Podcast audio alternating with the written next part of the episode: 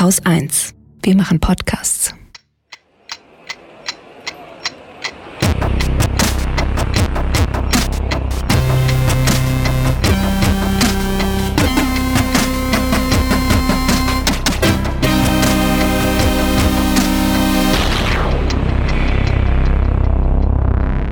Willkommen zu einer Bonusfolge der Wochendämmerung und zwar zum Thema Umgang mit dem Coronavirus in Schweden. Wir hatten ja in der Sendung vom 20. November bereits darüber gesprochen.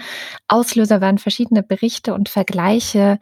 Ähm, von Schweden hat man ja in den Medien immer mal wieder gehört, weil die einen Sonderweg gegangen sind, was die Maßnahmen zur Eindämmung der Pandemie angeht. Und es gibt dort zum Beispiel, soweit ich das mitbekommen habe, keine Maskenpflicht. Es gibt offene Geschäfte, offene Restaurants und so weiter. Es gab eben keinen richtigen Lockdown. Und die Schulen blieben sowieso auf, aber sind ja bei uns inzwischen auch. Das ist vor allem deswegen alles spannend, weil es auch hierzulande dann immer wieder Stimmen gibt, die sagen, naja, Schweden macht es eigentlich besser als Deutschland, zumindest wirtschaftlich besser und alle sind nicht ganz so gebeutet davon. Ein Interview mit zwei ForscherInnen aus Schweden im Tagesspiegel hat diese Sicht sehr in Zweifel gezogen. Ich hatte den gelesen und auch kurz davon berichtet in der Wochendämmerung und hatte danach so ein bisschen den Eindruck, als sei Schweden so ein Land, das von Leuten regiert wird und auch ähm, Anders Tegnell ähm, als sozusagen Chefepidemiologe des Landes ähm, da beraten wird, die man hier vielleicht eher unter den Covid-Leugnern finden würde. Das war eine ziemlich steile These. Und ähm, als ich so berichtete, hat Holger sich gefragt, was ist denn da los? Wie ticken denn die Schweden? Und gemeldet haben sich daraufhin zwei Hörerinnen, die in Schweden leben und die ich gefragt habe, ob sie nicht genau das mal erzählen würde. Das sind Anja. Hallo Anja. Hallo. Und Miriam. Hallo Miriam. Hi. Und weil Anja gedacht hat, ich kenne da noch jemand, die kann auch noch ganz viel darüber erzählen und lebt auch in Schweden, hat sie noch Julie mitgebracht. Hallo Julie. Hallo. Ihr lebt alle drei in Schweden in unterschiedlichen Gegenden. Oder Anja und Julie, lebt ihr in der gleichen Gegend ungefähr? Also ich lebe in äh, Südschweden, in, in der Nähe von Lund. Und Miriam, du lebst in? Ich lebe ziemlich im Norden von Schweden, in Västerbotten, in Umeå. Das ist wirklich, wirklich im Norden. Nochmal sechs Stunden nördlich von Stockholm. Das erinnert einen dann auch daran, dass Schweden auch ein ziemlich großes, langes Land ist. Und Julie, du? Ich lebe in Göteborg. Das ist, glaube ich, die zweitgrößte Stadt in Schweden. Es ist äh, Südwest. Südwest mit einem wunderbaren Freizeitpark. Liseberg, ja, genau. Was macht ihr jeweils da, wo ihr lebt? Äh, vielleicht Miriam zuerst. Du hattest ja in unseren Kommentaren auch schon ein bisschen berichtet und geschrieben, aber nochmal für die Hörerinnen, die da vielleicht nicht nachgelesen haben. Genau, ich ähm, bin Forscherin. Ich mache hier gerade einen Postdoc für zwei Jahre zumindest zuerst mal. Ich wohne jetzt seit einem Jahr hier und arbeite auch in der Virologie-Forschung hier äh, in Schweden. Und Anja? Ich bin Physikerin und arbeite als Ingenieurin, ähm, habe also gar nichts mit Viren zu tun und kann nur so aus dem Alltag berichten und aus den Medien. Mhm. Und Julie? Äh, ich bin Professorin für Mathematik in meiner Forschung beschäftige ich mich äh, mit äh, partiellen Differentialgleichungen sowie auch Spielentheorie. Und ich habe einige Forschungsergebnisse veröffentlicht, die relevant zu der Entwicklung, die Ver Verbreitung de, dieser Krankheit, aber es kann auch für, für andere in der Zukunft verwendet werden. Es, es, ähm, es verbindet äh, die Entscheidungen was wir Menschen entscheiden zu tun, ob wir Maßnahmen nehmen, um diese Ausbreitung zu hindern oder eben nicht und wie das zusammen mit ähm, die Ausbreitung der, der Krankheit funktioniert. Ich kann das nicht so gut mhm. auf Deutsch erklären, Entschuldigung. Aber es geht so sozusagen darum, was beschleunigt oder was, was, was bremst so die Ausbreitung so einer Krankheit? Oder so eine ah. Art Modell? Genau, also diese traditionelle Modell für die Ausbreitung, sie, es gibt kein Modell für die Entwicklung der ähm, Human Behaviors. Mhm, das menschliche Verhalten. Ja, ja. genau. Okay. Und mit Spieltheorie, wir haben Gleichungen, die das menschliche Verhältnis voraussagen kann. wie das sich, werden viele Leute zum Beispiel anfangen, Masken zu tragen, auch eben wenn es nicht Pflicht ist. Okay, aber das ist ja zum Beispiel sehr spannend. Was ist da euer Ergebnis? Also werden die Leute Masken tragen, wenn es keine Pflicht ist oder? Ähm, wenn viel, äh, wenn oft genug, ähm, wenn oft genug. Ähm, du kannst es auch auf Englisch sagen. Ich äh, übernehme das dann mit der Übersetzung. If people receive sufficiently often correct and accurate information about effective mitigation measures, then people who are rational and seek to act in their best self interest, they will tend to start following those mitigation measures. But there are a few caveats. If there is an emphasis placed on developing natural immunity instead, this will not happen. So, in the epidemiological terms, if we take the model where people can get infectious and then become recovered and resistant, immune, the cooperation amongst the general public will not evolve according to the mathematical equations that predict it. However, if we take a model for diseases that don't produce immunity, like a lot of sexually transmitted diseases, if you use that type of model where you're either susceptible to the disease or you're infectious, then when you combine it with the evolution of human behavior according to game theory, when people receive accurate information about effective mitigation measures, you will have a widespread tendency to follow those. And it's similar to how there is a widespread tendency in a lot of society to protect yourself from sexually transmitted diseases. It's the same principle. Okay. Das heißt, es kommt ganz stark darauf an, wie man über die Krankheit spricht, ob man darüber spricht in dem Sinne von, ah, die meisten werden sowieso gar nicht so schwer krank und es gibt viele asymptomatische Fälle und nur ein geringer Teil landet ja letztendlich auf der Intensivstation. Das ist ja tatsächlich die Art und Weise, wie auch hierzulande gar nicht selten über dieses Virus gesprochen wird, wenn das die Hauptbotschaft ist, ah, okay, im allerwahrscheinlichsten Falle wird es mir davon nicht schlecht gehen und meinen Lieben vielleicht auch nicht, also die Menschen, um die ich mich ansonsten noch kümmere. Das heißt, ähm, ich sehe gar nicht so die Notwendigkeit, jetzt irgendwas dagegen zu tun, wie zum Beispiel Masken zu tragen. Genau. Also ein ganz wichtiger Punkt dabei finde ich, ähm, dass äh, man wirklich korrekte Informationen weitergeben muss. Mhm. Und das ist äh, in Schweden nicht passiert. Es wurde von Anfang an ähm, Leuten gesagt, dass sie nicht äh, in Gefahr sind, wenn sie nicht über 70 sind. Und äh, dass es ganz viele andere Risikogruppen gibt und auch Jüngere treffen kann, wurde einfach der Öffentlichkeit gar nicht so präsentiert. Auch über die Masken wurden ähm, hauptsächlich ja falsche Aussagen getätigt, sodass halt von den Behörden verbreitet wurde, dass die gefährlich sind, ähm, dass man mhm. damit das Virus einfach mehr ausbreitet und was tatsächlich auch dazu geführt hat, dass Leute, die freiwillig Maske getragen haben, äh, auf der Straße angepöbelt wurden oder teilweise sogar auch von Gesundheitspersonal. Sagt Anja und Miriam, du hast ja geschrieben, bei dir ist es genau nicht so, sondern die meisten halten sich an die, ich sag mal, Vorgaben oder, oder Vorsichtsmaßnahmen, nennen wir es Vorsichtsmaßnahmen, wie wir sie vielleicht auch aus Deutschland kennen. Also eher isolieren, eher wenig Kontakt mit anderen Menschen und auch Masken oder wie ist das damit? Also Masken sieht man hier in der Tat ziemlich selten. Ich selber habe jetzt hm, in der zweiten Welle angefangen, im Supermarkt eine Maske zu tragen und ich vermeide ohnehin öffentliche Verkehrsmittel. Wenn ich sie nutzen muss, trage ich dort selber auch eine Maske, aber sehe sehr wenig Menschen.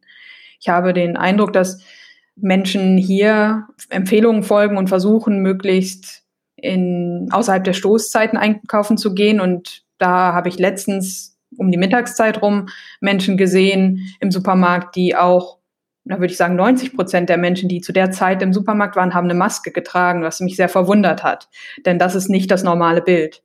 Was meine Kollegen mir spiegeln, ist, dass sie, wenn sie jemanden mit Maske sehen, auf extra Abstand gehen, weil sie sozusagen das als Warnsignal sehen, weil sie glauben, dass das entweder dann eine Person ist, die sich für eine Risk, Risk Group, Risikogruppe hält, oder vielleicht jemand, der leichte Erkältungssymptome hat und ähm, deswegen quasi die Umgebung auch schützen möchte.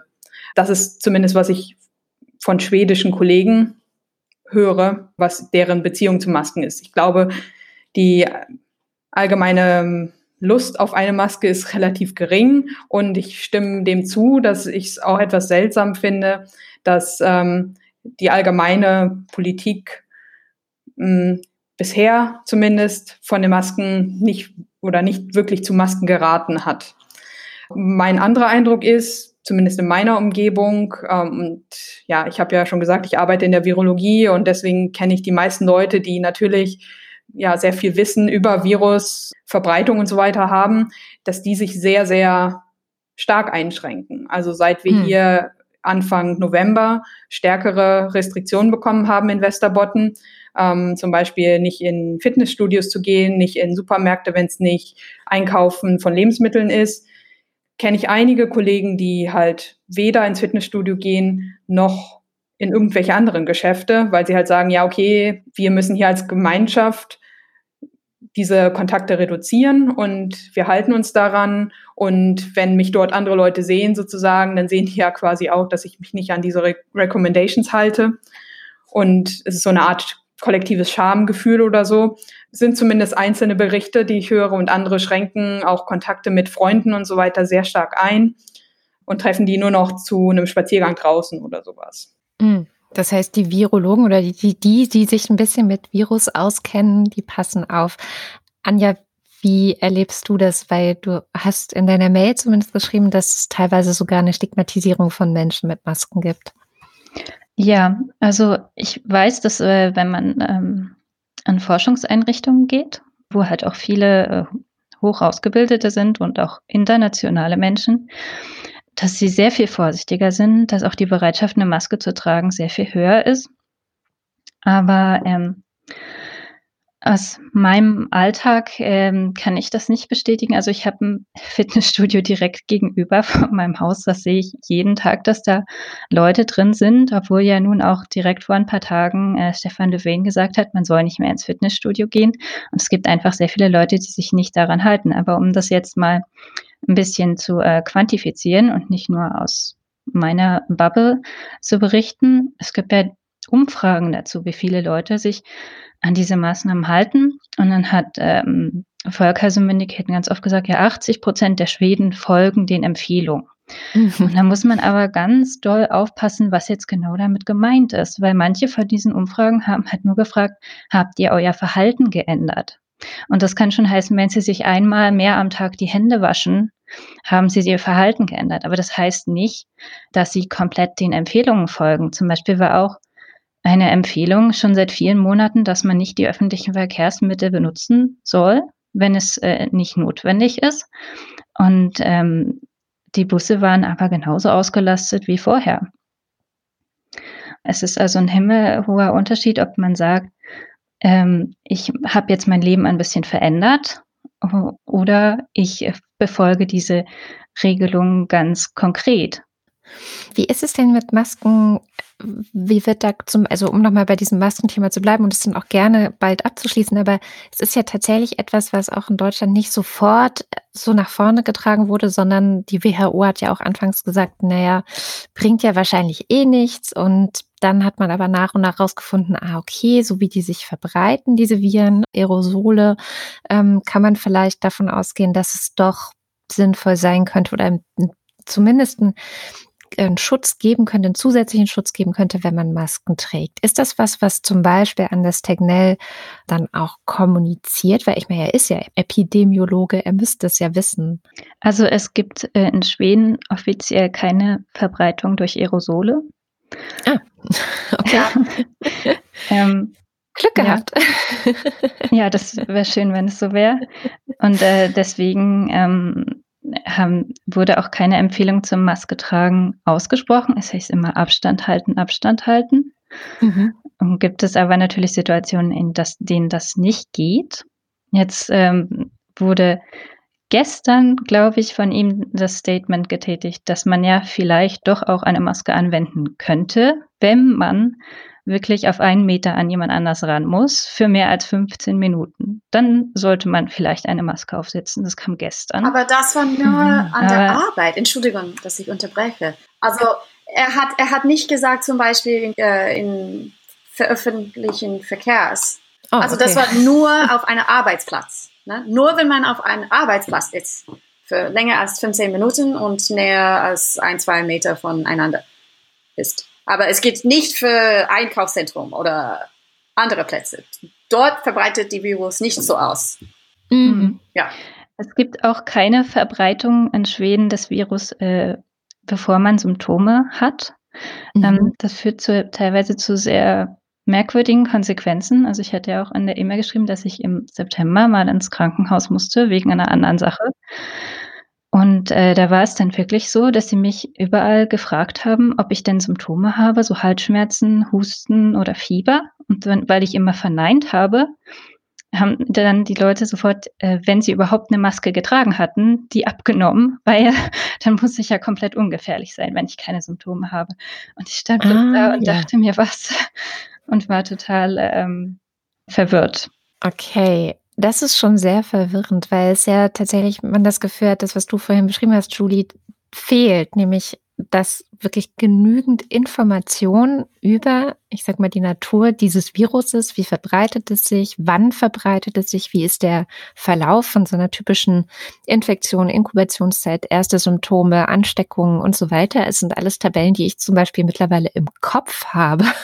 So kann ich von meinem inneren Auge abrufen, aber so ist das in Schweden dann gar nicht. Nein, oder? die Information, dass das generelle Publikum bekommt, ist nicht korrekt, nicht wissenschaftlich begründet, wie dieses Virus funktioniert, wie es sich ausbreitet und so weiter. Die, die, wir haben viel dieses Tegnell, er hat mehrmals gesagt, so im, im Mai zum Beispiel, ah, Stockholm erreicht gleich Herdenimmunität ist nicht passiert. Ne, äh, in Juni, ah, Stockholm wird Herdenimmunität erreichen. Nein. Und dann war es in August, ah, Göteborg, Göteborg wird Herdenimmunität erreichen. Nein. Und dann auch, ähm, ah, wir werden viel besser als Norwegen in, im Herbst, weil wir so viel Immunität haben werden. Also es wird sich ausbreiten in Norwegen ganz schnell und schlimm und bla. Aber in Schweden, nein, wir werden gar keine zweite Welle haben, weil so viel immun werden. Aber die zweite Welle ist ja. da. Also ich weiß gar nicht, als ich zuletzt geguckt habe, waren es mehr als 6000 am Tag. Wie ist die aktuelle Zahl? Weiß ich jetzt gar nicht. Also neue Gestern Fälle. war es um die 4000. Ja, sind etwas weniger als letzte Woche. Die Nachfrage nach Tests ist scheinbar sehr hoch. Ähm, ich habe gehört, dass es in Stockholm Warteschlangen sozusagen gibt, um sich selbst testen zu lassen. Was ich aus virologischer Sicht sehr interessant finde, ist, dass hier in Schweden sehr auf ähm, Selbsttestung gesetzt ja. wird, was ja in Deutschland gar nicht gemacht wird, wo ich selber auch an einer Studie hier auf dem Campus teilgenommen habe, die Anfang des Semesters, also im September, durchgeführt wurde, wo man halt zweimal ein Probenkit bekommen hat und sich selber halt einen Abstrich aus Nase und Rachen nehmen sollte. Bei dieser Studie haben sie sehr, sehr wenig positive Fälle auf dem Campus gefunden, insgesamt sechs, obwohl sie 18.000 Samples genommen haben von Mitarbeitern und neuen Studenten. Das ist schon sehr interessant und ich zweifle natürlich aus methodischer Sicht, weil ich ja selber auch Laborerfahrung habe, ein bisschen daran, dass äh, Probennahme effizient funktionieren kann, wenn man sie selber machen muss. Um nochmal darauf zurückzukommen, die Fallzahl ist natürlich ziemlich hoch. Es werden aber auch deutlich mehr Tests gemacht als im Frühjahr. Da äh, hing Schweden sehr hinterher, hinter dem Aufstocken, was wir halt in Deutschland gesehen haben oder ja, was, was wir von hier aus in Deutschland gesehen haben. Da waren, glaube ich, die, die Testzahlen deutlich geringer und ähm, als hier in Schweden die Zahlen signifikant hochgingen zum Juli hin, Juni, Juli, da wurden auch die Testkapazitäten deutlich hochgefahren. Also ich glaube, da ist man deutlich hinterher gewesen mit dem Sampling. Ja, ich muss den Berichten von den anderen zustimmen, dass hier sehr auf symptomgetriebene Infektiosität gesetzt wird. Das ist auch die, diese ganze Sache mit Schulen, dass die Schulen offen geblieben sind, ist zum einen werden halt quasi Kinder angeblich nicht, nicht krank. Das ist so ein bisschen das Dogma hier leider. Zumindest habe ich das Gefühl. Auch da können wir in Berlin auch ein Lied von singen. Ja, aber auch auf der Arbeit hat man halt zum einen die Aussage, man soll sofort zu Hause bleiben, wenn man auch nur leichteste Erkältungssymptome hat, was ich vielleicht ganz sinnvoll finde, dass man nicht halt noch sich reinschleppt mit Halsschmerzen oder Halskratzen nur. Da habe ich den Eindruck, zumindest in meiner Umgebung, dass sich Leute da sehr stark dran halten, dass sie dann halt Homeoffice machen.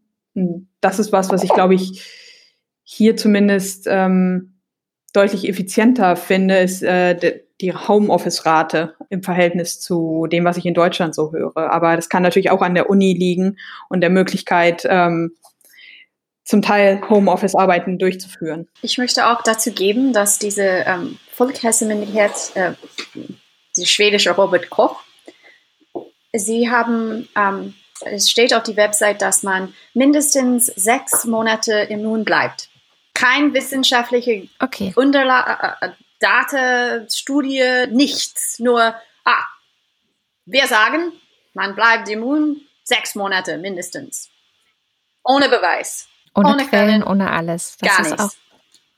Also ich denke, ich, ich ja. würde annehmen, dass sie irgendein Modell für eine andere Krankheit genommen haben und dann einfach annehmen, dass diese Krankheit äh, sich gleich äh, benimmt. Mhm. Aber das Interessante ist ja, dass man in der ganzen Welt ja auch über dieses Virus spricht. Das kann, also ich kann mir irgendwie so schwer vorstellen, dass das in Schweden nicht ankommt, dass man so eine Parallelrealität fährt, oder?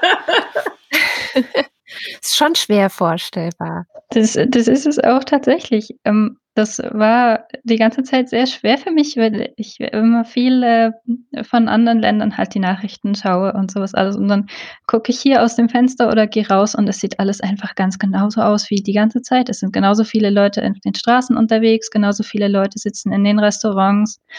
Was äh, Miriam gesagt hat mit, dem, mit der Homeoffice-Rate, trifft äh, in bestimmten Kreisen zu, dass man natürlich Homeoffice machen kann, wenn man Akademiker ist und so, aber es trifft ja nicht auf die allgemeine Bevölkerung zu. Und dann gab es auch wieder zu dieser Frage, wie viele Leute folgen denn jetzt eigentlich diesen Empfehlungen, eine Umfrage und die hat ergeben, dass tatsächlich 30 Prozent der Leute mit Erkältungssymptomen trotzdem noch zur Arbeit gehen. Das war eine Umfrage vom Novus Institut im Mai.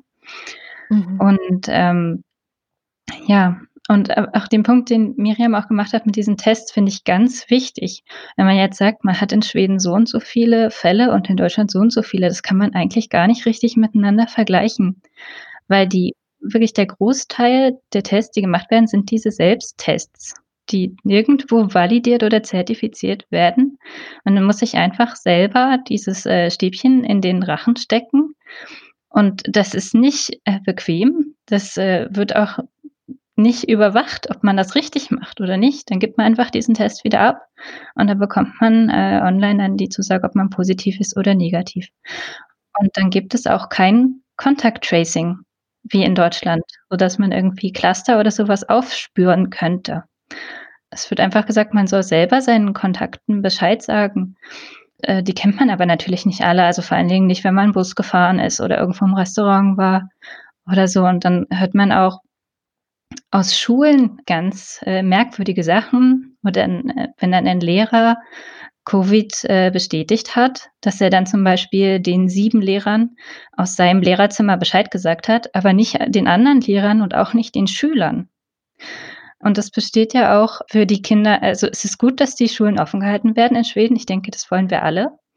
Aber in Schweden wird auch die Schulpflicht sehr ernst genommen. Also du darfst die Kinder gar nicht zu Hause behalten, wenn du das möchtest. Also wenn selber die Eltern in der Risikogruppe sind oder die Kinder auch, die dürfen nicht zu Hause bleiben. Die müssen dann pro Tag eine Strafe zahlen von 15 Euro, wenn sie die Kinder nicht in die Schule schicken.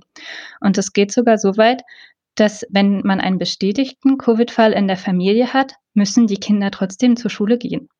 Und dann werden die anderen Kinder in der Schule nicht darüber informiert und auch die anderen Eltern nicht. Ähm, ja, also ich weiß nicht, ob das bei euch regional anders ist.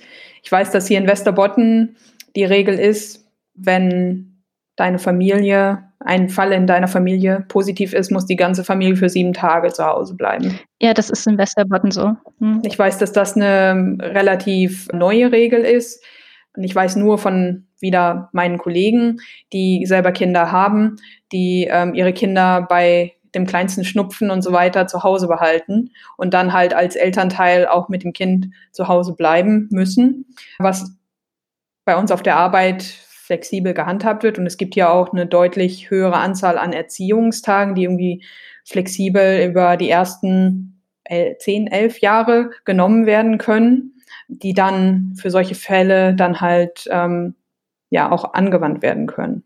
Es gab in den Nachrichten ähm, einen Fall, wo ein Kind wollte eine Maske in die Schule tragen und wurde zu Hause geschickt, weil hier in der Schule tragen wir keine Masken.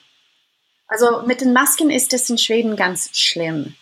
Es gab auch einen Fall mit einem Arzt, einer Ärztin.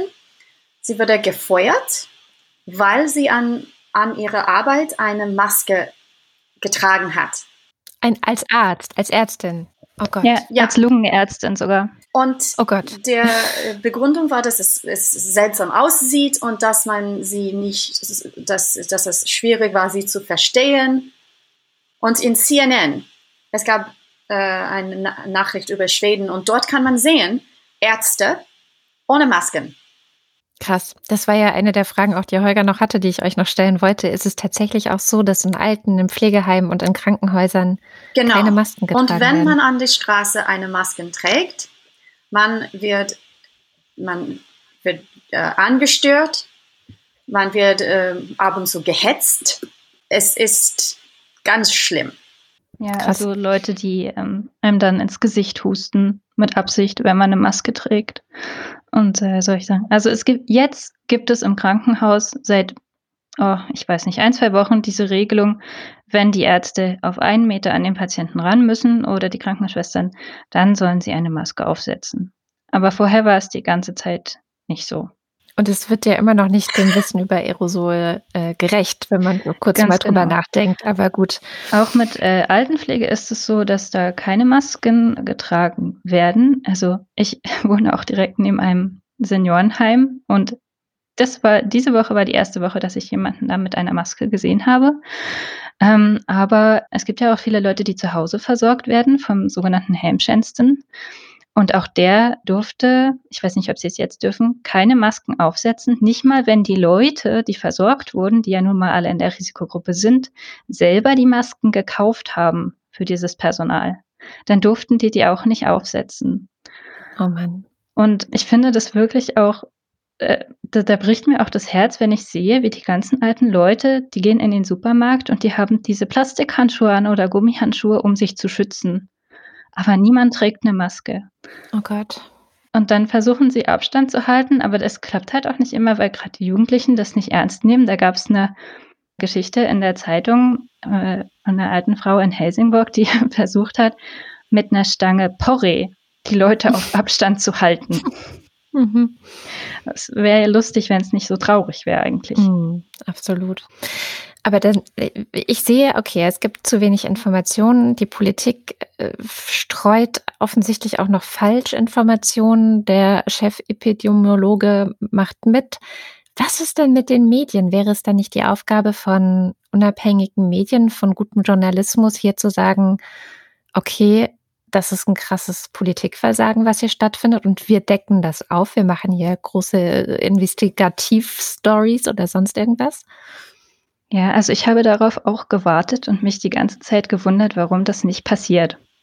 Hm. Es gab eine, diese, ähm, ich vergesse, wie das heißt, aber sie hat, es gab ein, ein Investigative Journalist ähm, Sendung im Fernsehen und das ging um äh, mit dem Altenheim und äh, eigentlich wollten die Arbeitnehmer Masken haben und die Arbeitgeber wollten das nicht. Also es, okay. es gibt ein kleines bisschen, aber zum großen Teil, es scheint, dass die Journalisten, ähm, sie, sie mögen diese Alternativ-Geschichte. ah, es ist nicht so schlimm, alles wird wieder gut, ja, wir werden alle ganz äh, immun, la la la. Sie mögen diese Alternativrealität. Klar, es ist verständlich. Ja. Na, natürlich ist äh, so eine alternative Realität, wo wir schnell alle immun wären, wäre natürlich super. Ähm, aber ich glaube, mittlerweile haben wir auch verstanden, dass das nicht der Fall sein wird, auch hier in Schweden. Ich bin ein bisschen schockiert von deinen Berichten, Anja, dass, dass es so Anfeindungen gab, wenn, wenn man Masken trägt. Das habe ich selber noch nie erlebt, also auch nicht außerhalb meiner Universität. Ich äh, bewege mich ja auch durch die Stadt oder so, auch nicht im Supermarkt. Und wie gesagt, ich sehe durchaus auch Menschen hier rumlaufen in meinem Stadtviertel, die Masken tragen, einfach draußen, wenn sie durch die Gegend gehen und zum Einkaufen gehen zum Beispiel. Ähm, ich habe das auch erlebt. Das ist, äh, finde ich, mhm. ziemlich krass. Und ich ähm, frage mich, okay, ob ihr in einem anderen Schweden lebt als ich. Ich meine, ja klar, wir leben auch ungefähr 1000 Kilometer auseinander oder so oder noch, noch weiter. Ähm, das ist einmal quer durch Deutschland sozusagen. Ja, aber es ist schon schon ziemlich krass. Ähm, das ist ein bisschen schockierend, das zu hören. Was ich krass finde, ist, und das hatten wir auch in der Sendung, was, man hört ja auch mal, die Leute sind so glücklich eigentlich schon damit, wie es in Schweden gehandhabt wird. Eigentlich sind alle zufrieden mit der Politik und mit der Kommunikation und alle fühlen sich damit wohl. Und das Krasse ist, es gab ja ich weiß nicht, ob ihr das mitbekommen habt, vor ein paar Wochen ähm, so eine Studie, die auch Wissenschaftlerinnen und Wissenschaftler befragt hat. 25.000 ähm, in verschiedenen Ländern auf der ganzen Welt. Wie zufrieden seid ihr damit, wie die Politik auf die Ratschläge der Wissenschaft oder auf die wissenschaftlichen Ratschläge hört in Sachen Covid-19? Und da war Schweden wirklich nicht schlecht. Also die Mehrheit der Wissenschaftlerinnen und Wissenschaftler in Schweden, über 50 Prozent, war zumindest im Mai, Juni sehr zufrieden mit der Art und Weise, wie durch die Politik die Ratschläge der Wissenschaft berücksichtigt wurden im Umgang mit Covid-19. Das heißt, es sind nicht nur ich sag mal, junge Leute, die einen ganz normalen Arbeitsalltag haben und vielleicht keine Risikogruppe sind zufrieden, die Medien sind zufrieden, der Chefepidemiologe ist offenbar zufrieden. Es sind alle zufrieden, sogar die Mehrheit der Wissenschaftlerinnen und Wissenschaftler in Schweden ist zufrieden, wie es läuft. Wie kommt das? Also, weil gleichzeitig habe ich das Gefühl, dass wenn man die Todeszahlen zum Beispiel mal hernimmt, dann geht Schweden ja eher in Richtung so Frankreich, Italien von, also noch nicht ganz so schlimm, aber ähm, und in Frankreich, Italien zum Beispiel waren die Wissenschaftlerinnen und Wissenschaftler super unzufrieden mit der Art und Weise, wie die Politik die wissenschaftlichen Ratschläge befolgt hat. Ich, ich habe Kollegen, die sagen, oh, ich glaube nicht, dass Masken funktionieren, um für die allgemeine Volk äh, die Transmission zu, zu verringern. Also ich meine Professoren, sie sagen, ah, ich, ich, ich denke, dass es nicht genug wissenschaftliche Nachweis gibt, dass äh, Masken reduzieren die Transmission in der Veröffentlichkeit. Ja, ja ich meine, sie wollen einfach dieses Schweden Geschichte, äh, Fairy Tale äh, glauben und das tun sie einfach. Ich denke, es kommt ganz drauf an, äh, welche Wissenschaft man hier betrachtet. Also ich meine, in mhm. Schweden hat ja die Politik sehr gut die Empfehlungen von der Folkhälsomyndigheten befolgt. Mhm. Aber ähm, das ist dieses quasi wie das Robert Koch Institut ja, genau. bei uns, so von äh, der Rolle. Ja. Aber die, die Volksheilsmyndigkeiten hat halt der Wissenschaft nicht gut gefolgt. Also die haben, sie ignorieren ja diese inzwischen 80 Studien, die es gibt, die beweisen, dass Masken äh, nützlich und wichtig sind, um die Pandemie zu bekämpfen. Und die sagen halt immer noch diese Sachen wie, es gibt gar keine Beweise dafür, dass die Masken irgendwie was nützen und so. Und dann übernehmen die Leute halt diese Argumentation ganz einfach, ohne das mal selber nachzulesen.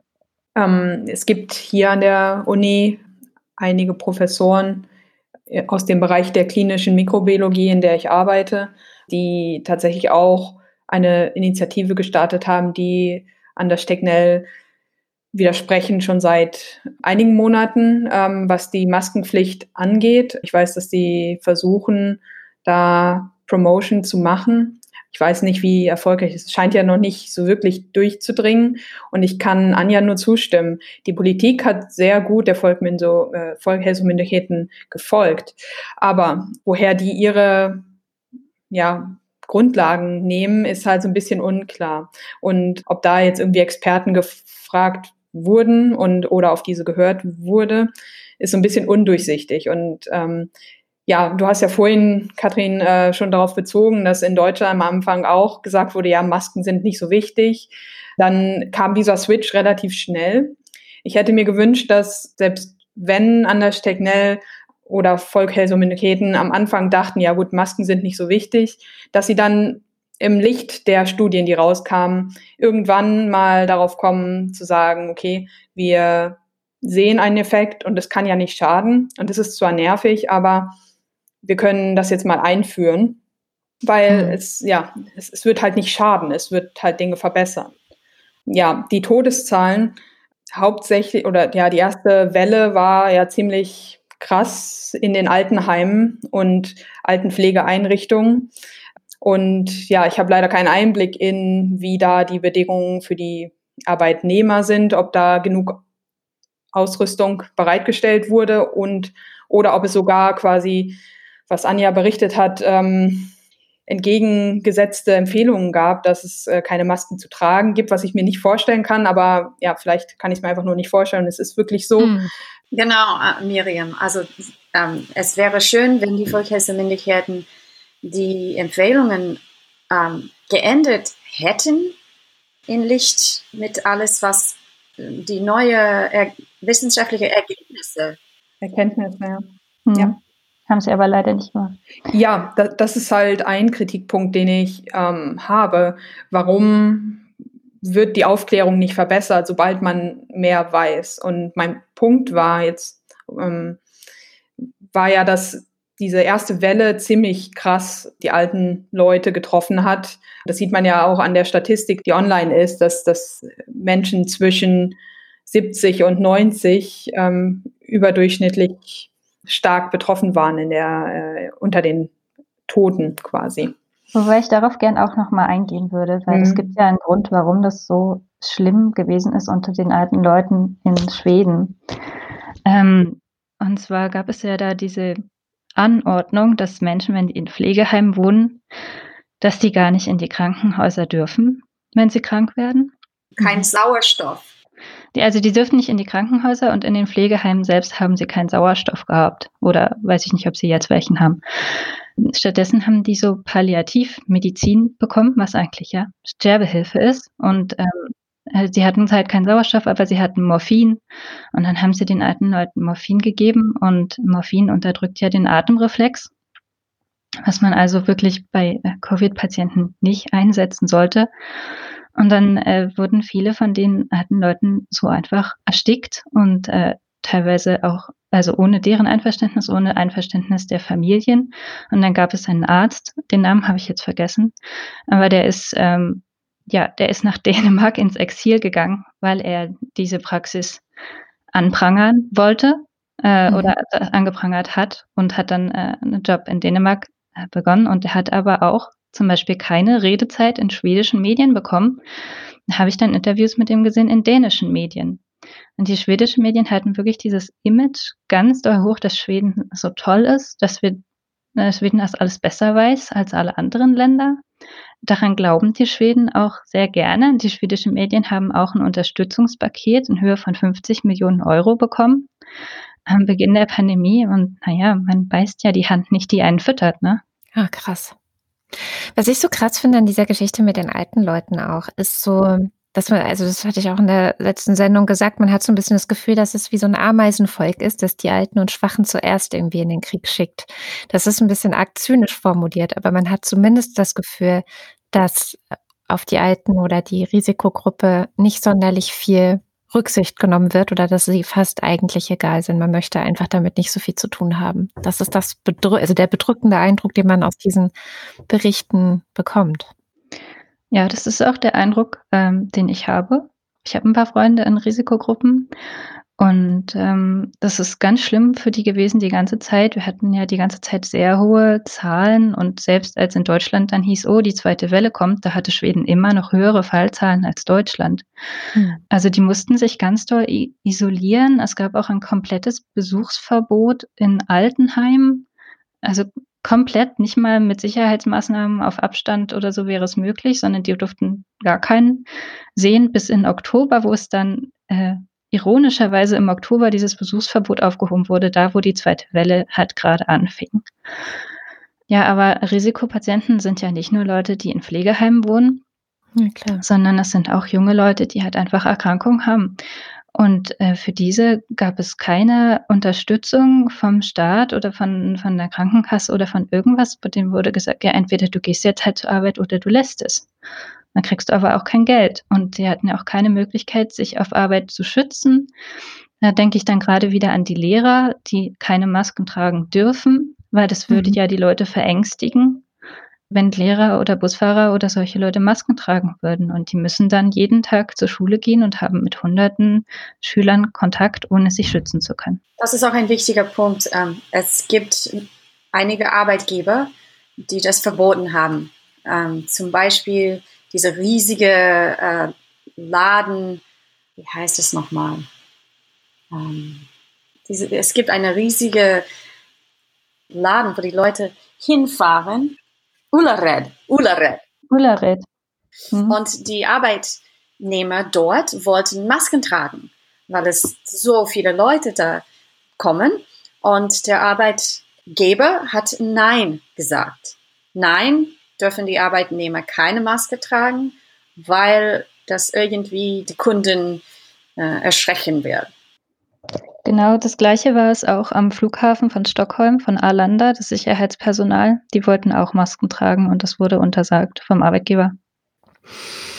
Wow. Aktuell gibt es aber genau so wie in Deutschland an allen Für Flughäfen Masken. Besucher, aber das war die, ähm, die Baggage Handlers, die Masken tragen wollten. Okay. Ich weiß nicht, okay. ob das geendet okay. worden ist. Mhm. Ja, das weiß ich auch nicht. Ähm, die Menschen hinter den Kulissen sieht man ja relativ selten, aber Menschen, die mit Besuchern Kontakt haben, meiner Information nach und das, was ich gesehen habe bei meinen letzten Flügen, haben alle Masken getragen. Ja, ich weiß gar nicht, wie wir aus dieser Sendung wieder rauskommen. Es ist so düster. Vielleicht ähm, hat jede von euch ähm, noch einen Lichtblick zu erzählen. Vielleicht gibt es ja noch einen. Bestimmt gibt es. Es gibt ja immer irgendeinen Lichtblick.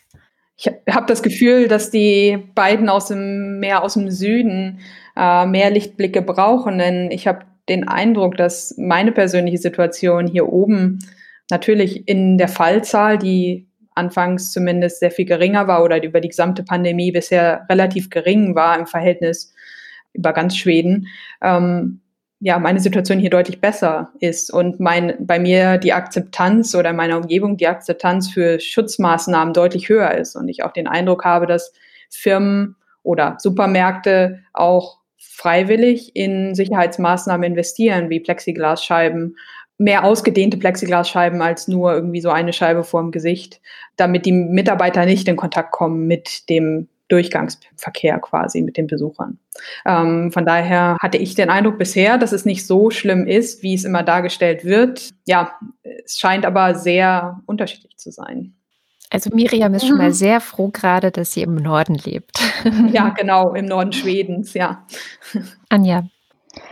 Ich, äh, ich weiß, ich habe da nicht wirklich viel Positives über die äh, schwedische Strategie zu berichten. Ich finde, dass da einfach erschreckende Dinge passiert sind und die auch in den Medien nicht richtig aufgearbeitet wurden. Ich hoffe, dass jetzt wirklich eine Maskenpflicht kommt. Nicht nur so ein bisschen, man könnte ja eine aufsetzen, wenn man möchte, weil dann wird man halt als so ein bisschen dumm wahrgenommen von der, von der anderen Bevölkerung, so wie, naja, also ich bin halt schlau und weiß, dass Masken nicht wirklich helfen, also setze ich keine auf. Aber wenn du schwach und ängstlich bist, dann kannst du gerne eine tragen.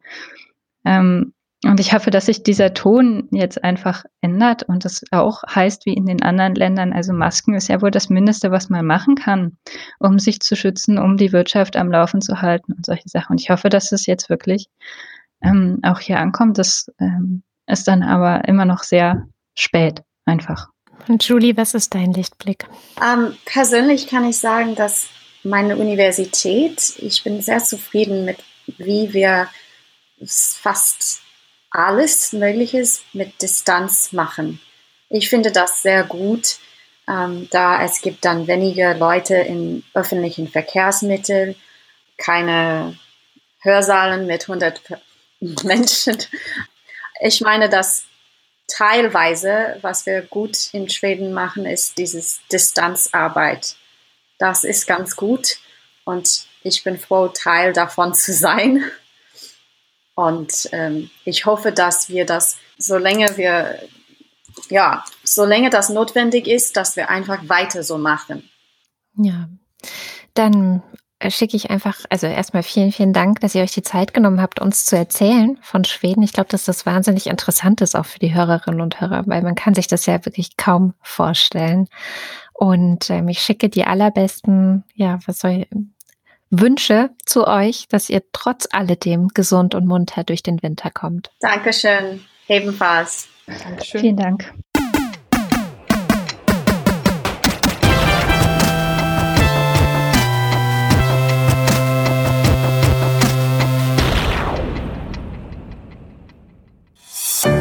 Produktion von Haus 1.